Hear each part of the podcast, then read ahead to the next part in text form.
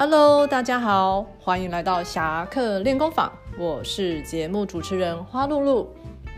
再过两天就是美好的连续假期，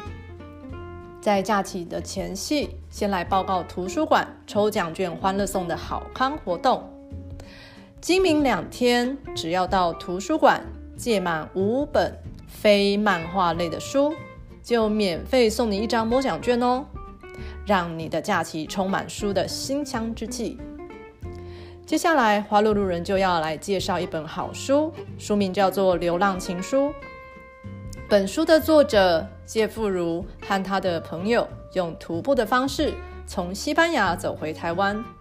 其中闯荡了十七个国家，记住超过五十户陌生人家，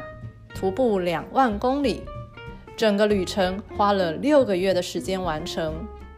他们用最省钱的方式，不搭飞机，不住旅馆，以沙发客的方式借宿借住陌生朋友的家，用搭便车的方式完成了这次不可能的任务。虽然中间不乏遇到困难，像是搭不到便车，遇到扒手，